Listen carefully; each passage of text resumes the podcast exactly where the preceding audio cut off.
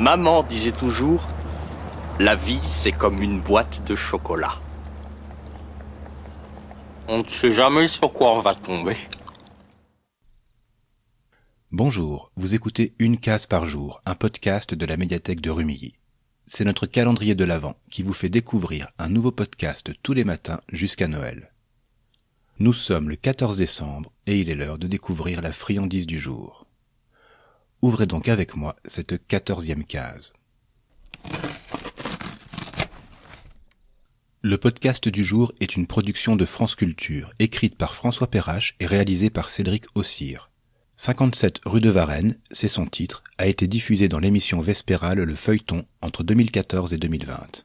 Cinq saisons dans les coulisses de l'hôtel Matignon. Dans cette fiction, récompensée dès 2014 par le prix Europa, on suit les incarnations successives du résident de ce lieu, le Premier ministre français. L'histoire commence par une disparition. Le ministre de la Santé, en vacances en Afrique, est introuvable. L'appareil politique doit réagir vite.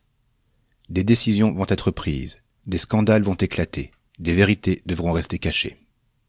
Avec 57 rue de Varennes, vous vous immergerez rapidement dans les méandres de la politique française. Et quand vous sursauterez devant certains rebondissements en vous disant Non, c'est trop gros, ce n'est pas possible, rappelez-vous les titres des journaux des dernières années. C'est ce qui fait, à mon avis, la réussite de cette fiction.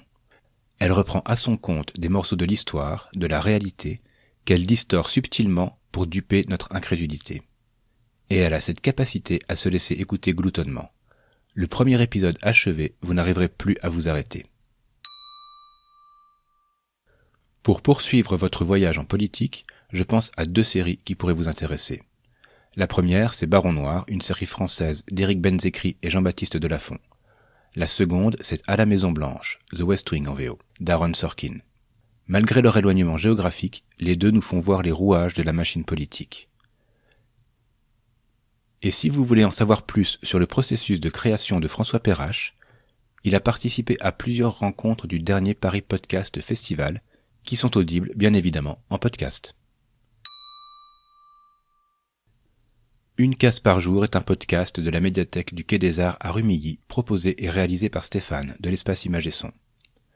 Retrouvez les références des podcasts évoqués et des documents cités dans les notes de l'épisode et sur notre site www.mediathèque-rumilly74.fr.